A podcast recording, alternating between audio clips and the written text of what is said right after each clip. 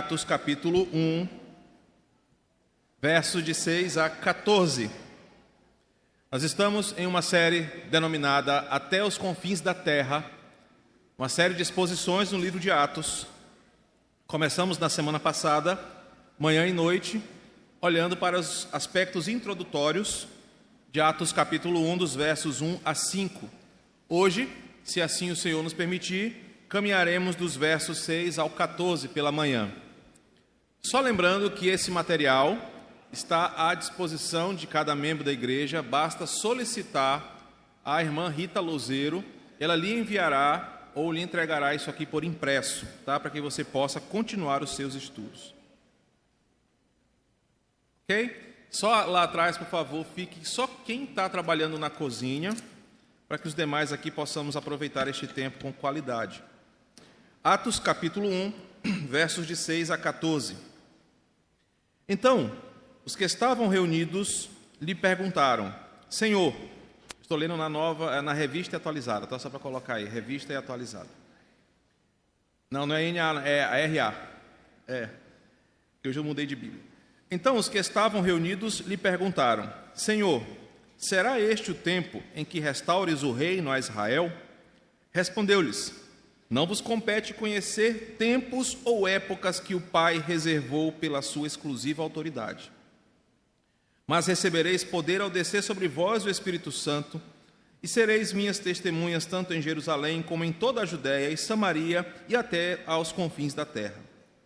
Ditas estas palavras, foi Jesus elevado às alturas à vista deles, e uma nuvem o encobriu dos seus olhos. E estando eles com os olhos fitos nos céus, enquanto Jesus subia, eis que dois varões vestidos de branco se puseram ao lado deles. E lhes disseram: Varões galileus, por que estáis olhando para as alturas? Esse Jesus que dentre vós foi assunto ao céu, virá do modo como viste subir. Então voltaram para Jerusalém, do monte chamado Olival, que dista daquela cidade tanto como a jornada de um sábado. Quando ali entraram, subiram para o cenáculo onde se reuniam Pedro, João, Tiago, André, Filipe, Tomé, Bartolomeu, Mateus, Tiago, filho de Alfeu, Simão, o Zelote e Judas, filho de Tiago. Todos estes perseveravam, unânimes em oração, com as mulheres, com Maria, mãe de Jesus, e com os irmãos dele. Vamos orar mais uma vez? Espírito Santo, esse tempo é teu de ensinar a tua igreja e só pedimos que o Senhor conduza o nosso coração. É um texto edificante, abençoado, é um texto que rico de informações para nós. Então, nos conduz nessa hora, para a tua glória e para o teu louvor. Amém. Meus irmãos, Lucas tem a intenção de mostrar como a pessoa e obra de Jesus foram tão marcantes para o mundo que mudou toda a história. Tanto é que o nosso calendário é dividido entre antes de Cristo e depois de Cristo. Para confirmar essa autoridade e o poder sobre a morte, sobre a vida, o poder sobre todas as coisas, Lucas fez questão de relatar, tanto no Evangelho quanto no livro de Atos, que Jesus se apresentou vivo aos seus discípulos. Você pode deixar a sua Bíblia aí marcada em Lucas 24 e você vai perceber que teremos comparações hoje quando Lucas afirma, tanto no Evangelho quanto aqui, que mesmo depois de morto, à vista de toda uma multidão, mesmo depois de todo aquele, aquele ato cruel dos homens crucificarem Jesus, ele se apresentou vivo aos seus discípulos. E não apenas se apresentou, mas para combater uma heresia do primeiro século, que dizia que Jesus nunca foi humano, mas ele tinha uma forma humanoide, mas ele era um fantasma, um espírito ou alguma coisa assim. Lucas faz questão de dizer que Jesus comeu com eles, Jesus falou com eles, eles tocaram em Jesus, mostrando que o mesmo Cristo que andava entre os homens, que morreu, esse Cristo ressuscitou de forma gloriosa e aproveitou esse tempo de 40 dias entre a sua ressurreição e o, o ato que nós vamos falar hoje para instruir os seus discípulos sobre o reino de Deus e sua missão. O que Lucas está fazendo, aprendemos isso semana passada, é comprovar com provas que ele mesmo diz incontestáveis, com provas que conseguem convencer pela razão, o coração mais cético e mais ateu do mundo, há uma historicidade da ressurreição. Então, qual é o foco de Lucas neste relato do capítulo 1 até aqui? É mostrar que Jesus morreu, que ele ressuscitou, que ele se apresentou vivo para pessoas e Lucas conseguiu comprovar que essa aparição foi verdadeira e documentou isso para toda a igreja. Lucas está comprovando então que Jesus não era apenas um conto. Jesus era uma pessoa real e as suas obras foram verdadeiras. Ele quer que Teófilo, falamos muito sobre Teófilo na semana passada, e o mundo inteiro saiba que de fato Jesus morreu. Não foi um conto inventado por uma seita religiosa, mas um fato histórico. Jesus morreu. Mas ao terceiro dia, obrigado, Igor.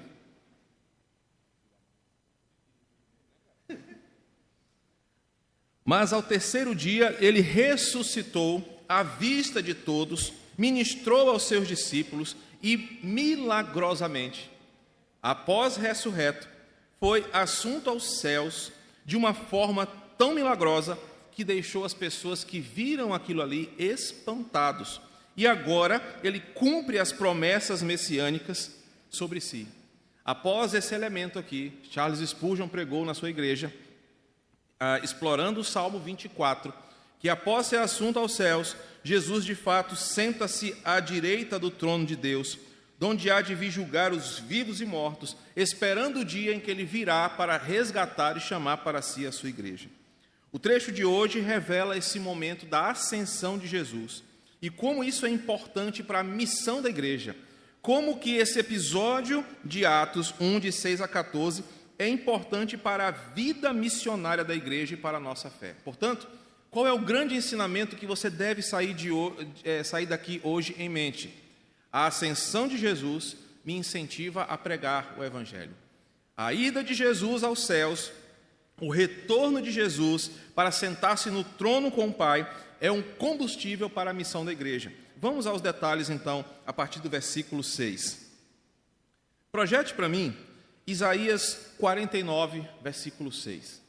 E com este texto de Isaías, nós temos um pano de fundo para esta pergunta que foi feita pelos discípulos no momento final de Jesus com eles. Ressuscitar e confirmar tudo o que ele havia dito anteriormente para os seus seguidores, mostrou para aquelas pessoas que Jesus era diferente dos outros Messias. Jesus não era o primeiro que se levantava em mais ou menos quatro séculos, três ou quatro séculos, dizendo que era o Messias prometido. Outros homens se levantaram dentre o povo de Israel, dizendo que eram os Messias que iriam libertar o povo da opressão inimiga. Só que nenhum deles conseguiu cumprir as promessas messiânicas como o próprio Jesus cumpriu. Em determinado trecho de Mateus, os fariseus, ao ouvir a exposição de Jesus, ouvem as pessoas dizerem o seguinte: ele ensina como quem tem autoridade. Jesus se diferenciou dos outros Messias e o fato dele apresentar-se ressurreto, o fato dele ter sido ressuscitado pelo Pai, confirma que nenhum outro falso Messias tinha o poder que Jesus tinha sobre si. Aquilo trouxe uma esperança para o coração dos discípulos, mas infelizmente era uma esperança errada. Porque durante esses quatro séculos, no coração dos judeus, a esperança messiânica para uma redenção dos seus corações pecaminosos mudou para uma redenção de libertação política. Eles agora queriam apenas alguém que assumisse as espadas, que convocasse o povo para uma rebelião, para libertar-se do poder opressor de Roma. Então, quando Jesus se apresenta como esse líder, não apenas com sabedoria rabínica, mas com poder sobre as águas, ressuscitando mortos, multiplicando pães, multiplicando vinho, ele parece ser o líder esperado para finalmente libertar o povo da opressão. E agora, com o ato dessa ressurreição, os seus discípulos, impactados por isso, fazem uma pergunta que demonstra a sua mentalidade nacionalista, mesmo diante de tanto ensinamento. Meus irmãos, e basicamente, séculos de invasões, resistências, opressões, altos impostos, encargos, fizeram com que os, os judeus não quisessem um redentor dos seus pecados, mas quisessem um redentor político para se libertarem por meios militares, bélicos, das mãos inimigas. Quando lemos esse texto, o primeiro versículo, nós já podemos tirar muitas implicações para a nossa vida. E por vezes nós olhamos para Jesus, por vezes você e eu, até acreditamos no poder messiânico de Jesus. Às vezes nós entendemos que Ele é o Filho de Deus, que Ele é o Cordeiro de Deus, que Ele é aquele redentor das nossas vidas. Mas, assim como os judeus, nós temos expectativas erradas sobre o que Jesus tem que fazer. Nós queremos que Ele seja um Deus que resolva o nosso problema pessoal, que não é o do pecado, da condenação e do juízo, mas é que Ele me dê um emprego, que Ele me faça um favor pessoal, que Ele seja aquele que vai responder aos meus anseios, porque assim como os judeus, eu acho que eu sou o centro das atenções. Percebam que essa mentalidade dos judeus, na sua cabeça, fazia de Israel o centro das atenções como que tudo aquilo que Jesus fez fosse apenas para libertar os judeus dos romanos. Aqueles homens viram milagres, presenciaram coisas que nós não podemos nem imaginar, mas no final de tudo a sua mentalidade ainda está fechada. Jesus fez o que fez e aqueles homens continuavam com a cabeça fechada. Para eles, tudo o que Jesus fez se resume aqui: é a hora de Israel, o centro das atenções, a minha vida eu tenho o direito de agora vencer, eu tenho o direito de prosperar, eu tenho o direito de agora, a partir de Jesus, ser feliz. Percebam que os três anos de ensino de Jesus não mudou um coração ainda cheio de rancor, de orgulho nacionalista, de pecado desses irmãos. Eles olham para Jesus e não entenderam que a sua missão não era apenas libertar os judeus dos romanos, mas era trazer a paz, resgatar a relação, a comunhão de Deus com os homens, pagar o preço pela morte, pela sua morte, pela impiedade dos nossos pecados. Mas observe o versículo 6. Olha, é agora Jesus. Vamos aproveitar que todo mundo viu o teu poder.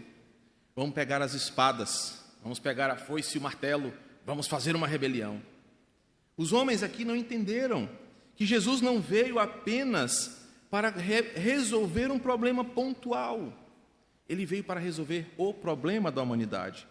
John Stott chega a dizer o seguinte: os discípulos ainda estavam pensando em Jesus como alguém que ia dominar a política do momento, ia restabelecer a monarquia, ia ser o libertador de Israel, ia expulsar os romanos, ia fazer da Judéia da Palestina um grande império novamente. De nada aqueles irmãos entenderam a missão de Jesus. Ele não veio para resolver problemas do coração do homem em suas questões particulares, mas ele veio fazer o que ninguém poderia fazer. Então era um sentimento errado sobre a obra de Cristo, era um sentimento errado sobre o poder da cruz, sobre o reino de Deus e a missão da igreja. Uma, uma pergunta como essa precisava ser corrigida. Uma pergunta como essa precisava ser consertada, como aquele parafuso que está folgado que precisa ser apertado. Por isso que Jesus, ao ouvir aquilo ali, ele não ficou impressionado porque ele conhecia os corações, mas ele no mínimo pensou: cara, vocês não entenderam nada. Não é possível que vocês não entenderam o que eu vim fazer aqui. Libertar vocês de Roma não vai resolver o problema do coração de vocês. Libertar vocês da opressão financeira não vai salvar vocês. E é nesse ponto que esse texto se aproxima de nós hoje aqui. Talvez você esteja nessa igreja há tanto tempo, talvez você conheça o Evangelho e esteja esperando que Jesus resolva um problema pequeno em relação ao problema maior da tua vida. E às vezes nós estamos seguindo a Jesus e vendo os seus milagres, obedecendo os seus mandamentos, mas queremos que Ele faça coisas pequenas na nossa vida. Olha, Deus, eu queria tanto que o Senhor fizesse isso ou aquilo como se esse fosse o objetivo de Jesus. Jesus não está preocupado em resolver apenas questões pontuais do teu coração. Sabe por quê? Porque ele pode restaurar o teu casamento e você ainda ir para o inferno. Ele pode te aprovar num concurso que você está tanto desejando passar e você continuar indo para o inferno. Ele pode resolver teu relacionamento com teu pai, com a tua mãe, com teu irmão e você ir para o inferno. A obra de Jesus não está limitada a questões pontuais do nosso coração. Por isso, agora, ele corrige os seus discípulos para que eles possam entender qual é a verdadeira obra de Jesus na terra. Versículo 7. Respondeu-lhe Jesus: Não vos compete conhecer tempos ou épocas que o Pai reservou pela sua exclusiva autoridade. É uma resposta dura de Jesus. Uma pergunta errada, uma compreensão errada, precisa de uma resposta de correção. E a resposta de Jesus vem em duas frentes. A primeira delas é uma exortação dura e a segunda uma missão. Então divida o texto em duas partes. Uma parte envolve o versículo 7, a outra parte envolve o versículo 8. A primeira parte, uma exortação, a segunda parte, uma tarefa. É tipo assim: perguntou coisa errada, paga 10 flexões. Perguntou coisa errada, você vai pagar aqui para aprender. É igual lá no treino, né, Brian? Lá no, no, no jiu-jitsu e no cravo magá. Fez besteira, paga flexão. Para que eles aprendam a corrigir o seu erro. Nesse ponto, Jesus diz o seguinte: olha, existe uma distinção intransponível. Existe um limite para o pensamento humano. E é nesse limite que vocês querem avançar e vocês não podem. O limite estabelecido foi o próprio Criador soberano que estabeleceu. Ele decidiu algumas coisas, ele estabeleceu algumas regras que nenhum homem pode quebrar. Que regras são essas? Não vos compete conhecer tempos ou épocas. E por vezes, o nosso coração funciona assim. Nós interpretamos errado as provas de Gideão. Nós interpretamos errado a forma como Deus disse: Fazei prova de mim e queremos que Deus responda de acordo com a nossa agenda. Ousamos até orar e falar assim: Senhor, eu vou te dar 30 dias. Não, 30 dias não, vou te dar só dias úteis, 20 dias úteis aqui para o Senhor resolver o meu problema. Como se Deus fosse condicionado à nossa agenda para fazer as suas coisas. Os judeus aqui queriam uma mudança, eles queriam que a vida deles fosse transformada, de forma errada, mas eles queriam alguma coisa. Tipo, poxa, como é que um homem com tanto poder não vai fazer nada por nós? A exortação de Jesus é: olha, não há no coração humano competência para saber coisas que Deus guardou para a sua própria vontade. Nem sempre nós conheceremos a vontade de Deus. Não temos condições de conhecer a mente de Deus e sondar o seu coração. Os homens aqui queriam que Jesus respondesse as suas expectativas. E Jesus diz o seguinte: não são vocês que coordenam a agenda de Deus.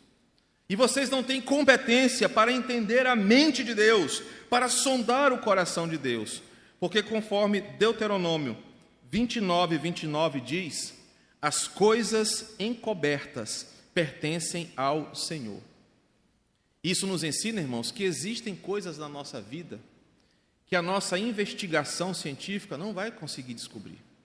Existem coisas da vontade de Deus para nós que nós não vamos entender e que nós não devemos nos esmerar em querer saber coisas que Deus não nos permitiu conhecer.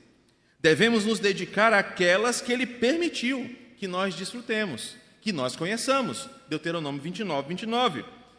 Muitas heresias, inclusive uma muito famosa que fala sobre o advento, surgem dessa tentativa de descobrir tempos ou épocas que Deus reservou para a sua própria sabedoria. A ideia de imaginar quando será a volta de Jesus e, e celebrar o advento, tentar acertar algumas coisas, são movimentos hereges que querem fazer a agenda de Deus funcionar de acordo com a nossa. Tenhamos sempre cuidado com esse tipo de discurso com essa, esse discurso que quer controlar a agenda de Deus, do tipo, determine que o Senhor vai te abençoar, ou então, nessa noite haverá cura, haverá restauração. Quem somos nós para determinar quando Deus fará alguma coisa? Quem somos nós para dizer que Deus vai agir só porque eu, o miseravão pastor, estou dizendo que vou fazer? Quem somos nós para poder dizer que Deus age de acordo com a nossa agenda? Os discípulos estavam errados porque eles não entenderam que aquele que ressuscitou era maior do que todas as coisas. Eles queriam que Jesus fizesse uma tivesse desse para eles, perdão, a resposta para o anseio do coração deles. E permita-lhe dizer uma coisa, meu irmão. Talvez você ore a vida inteira por um propósito e ele não vai vir. Talvez você ore muitos anos por uma causa, e só no tempo que Deus determinou para a sua vontade é que ele vai acontecer. Não adianta você dar dízimo, não adianta você dar trízimo, não adianta você fazer novena, procissão, entrar de joelho, nada disso dobra a vontade do Senhor, porque é Ele quem determinou as coisas em seu coração, de acordo com os seus decretos, e elas só acontecerão quando Ele quiser. Os discípulos, aqui, Queria que Jesus agora respondesse no tempo deles. O que eles queriam de Jesus. Jesus, a gente não quer. Esse papo teu aí legal de, de curar, de dar nova vida, pô, é bacana, mas os romanos continuam com a faca no nosso pescoço, Jesus. Esse teu papo aí de que a gente vai te ver na glória, cara, é lindo, mas o que a gente quer mesmo é que o, o político saia de cena, que o romano vá embora, que a inflação diminua. Senhor, faz alguma coisa para isso. A exortação de Jesus é: eu não estou aqui para servir a agenda de vocês. E vocês não sabem a mente de Deus. Ele tem outros propósitos, ele tem outros projetos. Então entendam que é Deus quem governa todas as coisas. A segunda parte da resposta vem como uma tarefa, uma missão, uma promessa. Mas recebereis poder ao descer sobre vós o Espírito Santo, e sereis minhas testemunhas, tanto em Jerusalém como em Judéia e toda Samaria até os confins da terra. Aqui a coisa pega. Primeiro, quando nós lemos o texto na sua forma original, eles querem ser vitoriosos. Eles querem vencer. E a resposta de Jesus é: vocês serão mártires. Olha a diferença. Vocês que querem matar, expulsar e vencer, enquanto vocês me aguardam, enquanto vocês querem a resposta, vocês serão capacitados para morrer, para serem mártires da minha causa. Veja a mudança. Daqueles que queriam ser vitoriosos numa guerra, Jesus está dizendo: vocês vão ser capacitados para, se possível, morrer em meu nome. Eu acho que foi aquele balde de água fria na, na expectativa dos, dos discípulos. Ao invés de ficarem confabulando ou tentando desvendar o indecifrável, Jesus diz o seguinte: olha, para vocês ficarem com a cabeça vazia, eu vou ensinar para vocês o que vocês devem fazer. E vocês devem fazer é serem cheios do meu espírito, do espírito da verdade, do espírito da missão. Vocês serão cheios dele para vocês fazerem uma obra. Jesus não está criando uma nova doutrina, já que no Antigo Testamento o Espírito Santo também descia sobre alguns personagens para que eles pudessem cumprir um propósito divino. Só que agora a, a, a promessa de Jesus derrama sobre aqueles homens uma porção sem medida do Espírito, abundante, transbordante, a ponto de que eles consigam cumprir uma promessa maior, uma tarefa maior do que a de Sansão, do que a de outros personagens do Antigo Testamento que foram capacitados pelo Espírito. A tarefa dos discípulos era tão maior que eles precisavam de uma porção ainda maior do Espírito de Deus para fazer a sua missão. A expectativa errada é consertada com uma exortação, e agora Jesus diz o seguinte: Eu não vim restaurar, restaurar o reino a Israel, eu vim levar a palavra de salvação a esse mundo, e vocês agora vão cumprir esta missão. A minha parte eu fiz, eu cumpri a minha parte, agora é a parte da minha igreja. Enquanto vocês estão aqui, preguem a minha palavra. Ao invés de querer saber coisas que competem somente a Deus, tempos ou épocas, os discípulos, os habitantes do reino, são encorajados, encorajados divinamente e capacitados para fazerem a sua parte. E aí a, resposta de Jesus é assim: consertei vocês, exortei vocês, mas para que vocês agora aprendam eu vou ensinar o caminho que vocês devem seguir. E o caminho é aquilo que vocês de mim aprenderam, levem para outras pessoas. Aquilo que de mim vocês ouviram, levem para outra pessoa, para outras pessoas. Aquilo que mudou o coração de vocês, levem para que outras pessoas tenham seus corações mudados. Ditas essas coisas, versículo 9, Jesus completa o seu currículo. Ele não havia, ele não tinha mais nada para ensinar naquele momento para os seus discípulos. Ele passou 40 dias fazendo uma revisão de todo o conteúdo com eles. Lucas fala que ele veio falar coisas concernentes ao reino. No capítulo 1 está lá, nós lemos isso nos versículos anteriores. Jesus encerrou o seu programa de ensinamento. Agora ele falou: agora é com vocês. E ditas essas coisas, ele vai, ele é elevado às alturas, versículo 9. Tanto aqui em Atos, como em Lucas 24, versos dos 50 ao 54, nós temos o mesmo relato, só que com nuances diferentes.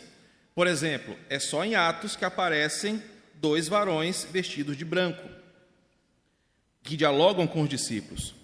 No Evangelho, Lucas não entra em detalhes sobre esses 40 dias. Em Atos, ele fala um pouquinho mais. Ele condensa informações por causa do propósito do livro. Nos Evangelhos, ele resume a ascensão de Jesus e agora ele explora um pouco mais com alguns detalhes. Mas em ambos os relatos, em Lucas 24 e aqui, Jesus e seus discípulos estão perto de uma cidade chamada Betânia, próxima de Jerusalém. No versículo 12 fala que é a jornada de um sábado. E esse é um detalhe importante. O fariseu, ele não podia andar um quilômetro, porque se ele andasse um quilômetro, seria considerado trabalho. Então eles andavam 900 metros no máximo. E aí a ideia de não pecar no sábado é que eles não poderiam andar mais de um quilômetro. E quando o texto fala a jornada de um sábado, era um pouco menos que um quilômetro. No Talmud judaico havia um comentário interessante. Se eu quisesse ir daqui para minha casa e desse três quilômetros, e eu precisasse ir no sábado, um judeu esperto, um fariseu esperto, alugaria casa de 900 e 900 metros. Então ele ia de uma casa para outra, terminou uma jornada ia de uma para outra, terminava uma jornada. É o jeito fariseu de burlar a lei. Quando o versículo 12 fala que eles estão próximos, na jornada de um sábado, Lucas faz questão de dizer que os discípulos não quebraram a tradição judaica, mas precisamente, lembre-se, é, Lucas é um investigador, ele está dizendo: a cidade onde isso aconteceu, você pode ir lá e certamente, certamente alguém vai falar desse evento, porque não foi um evento escondido, foi um evento público. As pessoas viram Jesus ser assunto aos céus. E esse é mais um ponto importante aqui. Meu irmão, fora o Clark Kent e agora o Adão Negro, não, agora já tem um monte de gente que voa já, até o, Neo do Matrix já voa. Não é possível que as leis da física expliquem esse relato de um homem que foi tocado, um homem que comeu, um homem que falou, ser elevado às alturas. Pode parecer fantasia, ficção, mas quem está escrevendo isso aqui é um historiador, é um pesquisador, e ele está dando provas de que isso aconteceu. Então, por mais que um ateu, na cegueira do seu coração, Salmos de número 13, para tentar justificar o seu pecado, diga em seu coração que não há Deus, Lucas está dizendo: isso aconteceu, quer você aceite ou não. Por mais que você seja um tolo, Salmos diz isso, só o tolo que diz em seu coração que não há Deus, eu estou provando numa cidade perto de Betânia, 900 metros de Jerusalém, que aconteceu em um determinado dia que um homem foi elevado às alturas à vista de todos. Vai me explicar isso. Ah, mas tem aquele mágico, né, que faz isso, Alice, Alice Cooper, não, não, Alice Cooper é de outra coisa, é, eu levei foi da banda, é Copperfield, é, é, outra coisa. Ele voa, ele levita na frente dos outros, Mr. M se tivesse lá ia explicar. Não, não é verdade. Porque Lucas não foi engabelado, ele era um pesquisador. Ele provou que Jesus foi elevado às alturas. E quem for ateu que se rasgue. Quem for ateu que se esfarele, isso aconteceu. Então agora, Lucas relata que ele foi elevado às alturas. E tanto em Lucas, Evangelho e no Atos, ele faz questão de dizer que foi à vista das pessoas. Sabe por quê? Um princípio importante para nós também nessa manhã. As coisas de Deus não são encobertas não são cheias de gambiarras. As coisas de Deus são feitas à vista de todos, porque as coisas de Deus não são enganosas. As coisas, quando são de Deus, não acontecem às escusas, não acontece de forma duvidosa, não acontece de uma forma que possa ser questionado. Esse é o princípio para a sua vida e para a minha vida aqui.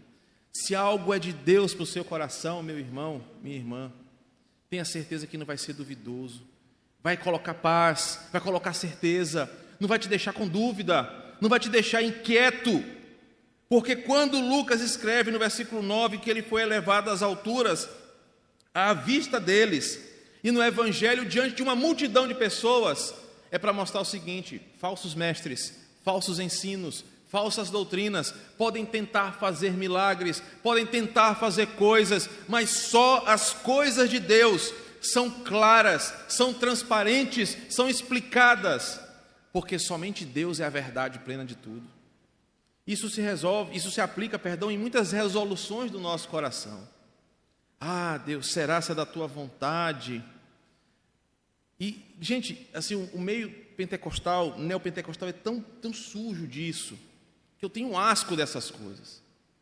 Como eu sou professor e eu transito muito, eu ouço cada história que eu fico abismado. De igreja que está orando, irmãos que estão orando para a mulher do cara falecer para ele casar com a outra para resolver um problema. Olha que loucura! E achar que isso é de Deus. Eu já ouvi em aconselhamento, pastor, eu acho que a mulher que eu estou não é de Deus. Quem é de Deus é a minha amante. Quem é de Deus é isso, aquilo, outro. Meu Deus, que loucura que a gente está. E esse texto nos ensina o seguinte: quando as coisas são de Deus, não há dúvidas, não há falcatruas, mas as coisas são transparentes, são abençoadas, são nítidas, porque assim é Deus. Lucas então diz: ditas estas coisas, Jesus é assunto aos céus. E é uma atitude passiva, Jesus não simplesmente fez igual o Nil naquela cena lá que ele bota a mão no chão e, e sai voando. O texto fala que ele foi elevado às alturas, como uma ação do Pai. O Pai orgulhoso, o Pai feliz, porque o seu filho deu a sua vida em favor dos seus eleitos. O Pai estava agradado do sacrifício do seu filho, por isso ele o ressuscitou Jesus não se auto-ressuscitou, mas ele foi ressuscitado pelo Pai. E agora, como um prêmio final, ele é chamado para o Pai de volta. É o Pai quem chama o Filho para perto de si. E ambos os textos relatam que os apóstolos ficaram olhando embasbacados para o que estava acontecendo. Versículo 10. E estando eles com os olhos fitos no céu. A versão maranhense bíblica diz que eles ficavam olhando e está indo embora, está subindo, olha, está indo embora. E o texto diz que eles ficaram olhando enquanto Jesus ia subindo, subindo, subindo, está indo embora. E aí aparece, égua doido, como é que isso pode mesmo, hein? E ele está subindo, olha lá, não vai voltar não. Versículo 10: Eis que dois varões vestidos de branco aparece. Eles estão com o coração ali, olhando aquela cena, e de repente, dois varões aparecem. Mas antes de falar desses camaradas aqui, eu quero te dizer que como aquilo trouxe um combustível para aqueles irmãos. Porque Jesus falou que isso iria acontecer, e aconteceu. Meu irmão, eu quando preparei esse texto, eu pensei num detalhe. Esse versículo é importante para nós, para que a igreja saiba que Jesus foi elevado aos céus e ele não é mais aquele coitadinho pregado numa cruz, com um olhar de tristeza, de derrota, não é mais aquele Cristo vencido, não é mais aquele Cristo em estado de humilhação, mas o Cristo que nós adoramos é o Cristo que agora está sentado à direita de Deus, recebendo toda a adoração que lhe é devida, recebendo toda a glória que ele merece, porque ele venceu a morte, ele venceu os inimigos, ele é o nosso redentor. Isso mexe com o nosso coração, saber que o meu Jesus não está numa tumba, que ele ressuscitou e à vista de todos foi elevado às alturas mostra que o meu Deus é vencedor, é poderoso, é um Deus real. Imagina como isso mexeu com aqueles irmãos que viram que o seu Deus, o seu Cristo, o seu Redentor, como nenhum outro fez na face da terra, foi elevado às alturas em poder e glória. Imagina como isso não foi um combustível para aqueles irmãos. Se você assistiu aquela série The Chosen, está tá assistindo, está acompanhando, eles vão, eles tentam mostrar como é esse momento. Eles vão tentar explicar como esse Jesus vai ser levado às alturas. Outros filmes de Jesus não conseguem revelar a beleza desse momento. E de novo, citando o pastor anglicano, ele diz o seguinte: esse texto é essencial para a igreja, porque esse milagre mostra que é totalmente explicado a diferença de Cristo entre os outros pregadores. Somente ele foi ressuscitado, somente ele foi, ao céu, ah, foi assunto aos céus. A ascensão de Jesus é totalmente confirmada em todo o Novo Testamento. Lucas fala disso com tanta naturalidade, sem invenções, porque Lucas está escrevendo como um historiador. Imagina se Lucas fosse um escritor de ficção. Então, numa tarde de sábado, o céu nublado, de repente se abre em glória. Uma luz reluzente vem sobre aquele homem de barbas ruivas e cabelos sedosos tratado com aloe vera. Em um passe de mágica, seus pés começam a se elevar. Uma fumaça toma conta do lugar. Lucas, é, é uma música de. Lucas não está inventando uma história. Ele simplesmente, como historiador, está dizendo: tal dia, tal hora e tal lugar, isso aconteceu e ponto. Há uma diferença aqui. Por isso, o episódio explica e encerra uma fase. Agora, Jesus estava 40 dias com aqueles homens, encerrou essa etapa, foi assunto aos céus e não voltará até o dia que ele vier buscar a sua igreja. Agora me permita fazer algumas exortações aqui. Você vai na igreja de alguém e fala assim, pastor, eu vi Jesus, eu tive uma visão, estava em casa e fazendo, de repente eu olhei Jesus estava do meu lado. É mentira da barata, ela tem uma perna só, como diz o meme.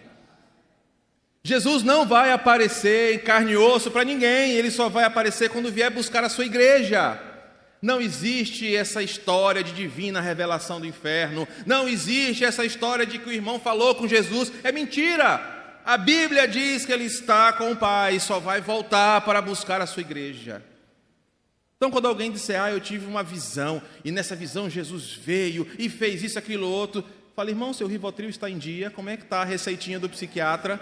Isso não existe. A Bíblia está dizendo isso para nós. Ele não precisa ficar mais aparecendo. A única exceção aqui foi para Paulo e para João na revelação e acabou. Essa é a explicação do episódio. Apenas Paulo veria novamente, de uma forma gloriosa, e João desvendaria o Apocalipse lá na sua visão do seu livro, como já explicamos. Para terminar, agora dos versos 10 ao 14 é uma unidade que pode ser explicada de uma vez só. Os, os discípulos estão assombrados diante daquela cena, toda a realidade é colocada em xeque, eles estão vendo um homem levitar. Eles estão vendo um homem ser assunto aos céus, eles não sabem explicar como é que ele vai respirar, como é que o corpo dele vai atravessar a atmosfera, como é que vai ser a, a gravidade, eles não sabem explicar nada disso. Só que eles já viram Jesus andar sobre as águas e também não tinha explicação. Eles já viram Jesus dominar mar e aquilo sem fio, sem jogo de câmera, sem nada. Jesus de fato era diferente. Enquanto eles estão olhando para cima, esperando qual seria o próximo passo, para melhorar a situação, aparecem dois anjos.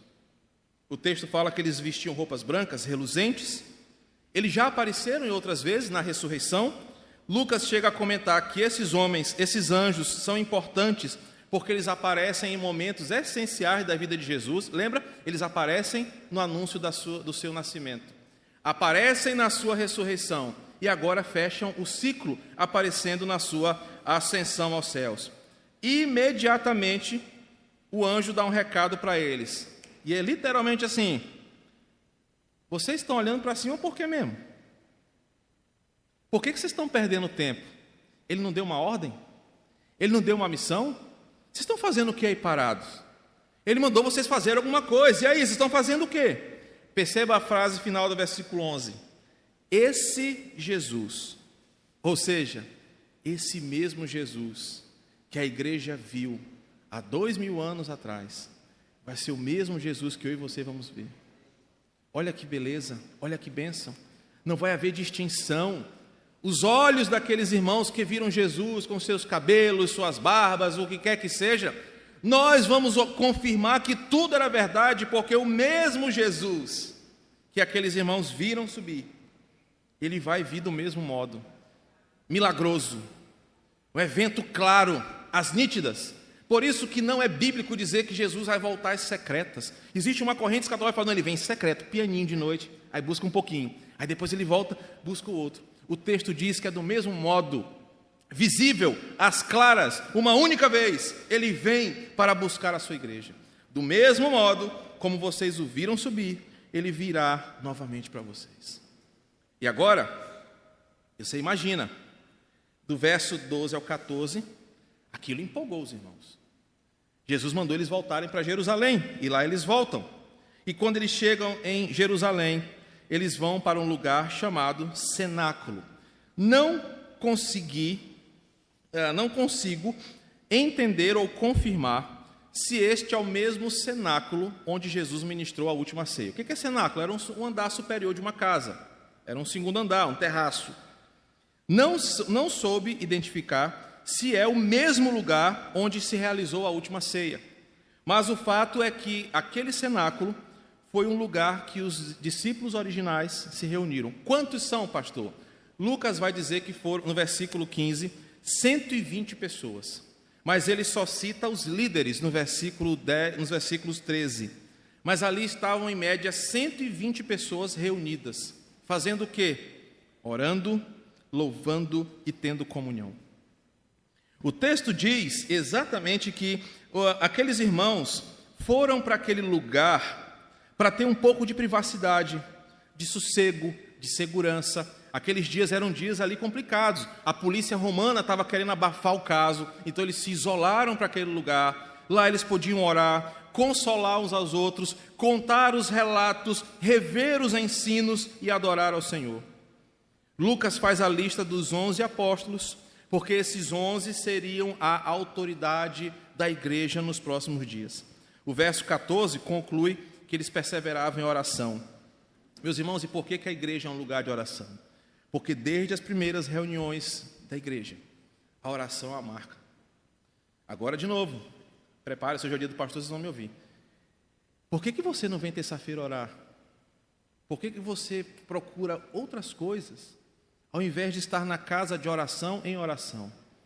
Você é justificado quando você trabalha, quando você estuda, mas quando você fica em casa, porque você acha que terça-feira é reunião de velho, você não está entendendo que enquanto Jesus não volta, nós devemos orar, porque orar é a nossa prioridade.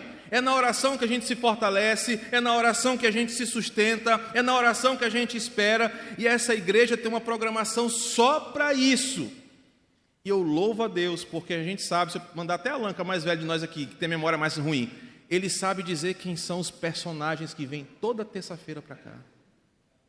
E eu ouso dizer, irmãos, sem medo de errar, a nossa igreja é sustentada por esses homens de oração, que não deixam de orar por cada um dos membros dessa igreja toda terça-feira. Mas você, que não vem terça-feira, que não coloca na sua agenda, cara, terça-feira é o dia que eu vou para a casa de Deus orar, você está perdendo.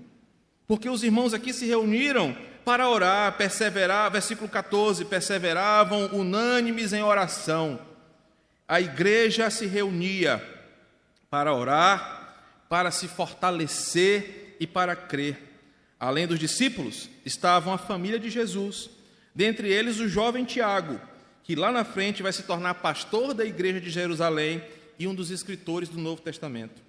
Meu irmão, o que, que esses versículos de hoje nos ensinam? Qual a aplicação prática disso para nós? São poucas. A primeira delas é que essa unidade nos alerta sobre é, como temos o perigo de pensar só nas nossas coisas de forma egoísta. Como nós corremos o risco de pensar que os planos de Deus, a Bíblia, a própria fé, ela foi escrita para atender às minhas expectativas e não as do reino de Deus. É o que o ensinamento do versículo 6. A unidade nos leva a compreender a limitação da mente humana Existem coisas que nós não somos permitidos a conhecer, que são reservadas apenas para o Senhor. Nós devemos nos aplicar, Deuteronômio 29, 29, às coisas que Ele nos permitiu conhecer. A unidade também nos instruiu sobre o poder da igreja, a presença de Deus em nós, porque nós somos cheios do Espírito Santo, e não é para nos envaidecermos, não é para ficarmos orgulhosos, mas é para sermos testemunhas de Jesus onde nós estivermos, quer seja em Jerusalém, na Judéia, em Samaria até os confins da terra. A unidade também nos mostrou como foi a primeira reunião da igreja. A primeira reunião da igreja de Cristo acontece aqui. A presença espiritual de Jesus, como nós temos hoje, a estrutura litúrgica que nós temos, como temos hoje, está aqui. Os irmãos reunidos em um só lugar, com a presença espiritual de Jesus, para terem comunhão uns com os outros, para orarem, para perseverarem nos ensinamentos do Evangelho. São marcas da igreja que nós devemos cumprir. E por fim, a unidade nos ensina que a igreja é alimentada pela esperança da volta de Jesus. É por isso que nós pregamos e vivemos o Evangelho. Que o Senhor te abençoe nesse grande ensinamento do livro de Atos. Vamos orar e assim nós vamos. Tem uma palavra, o Will tem uma palavrinha também, e logo após isso nós vamos orar.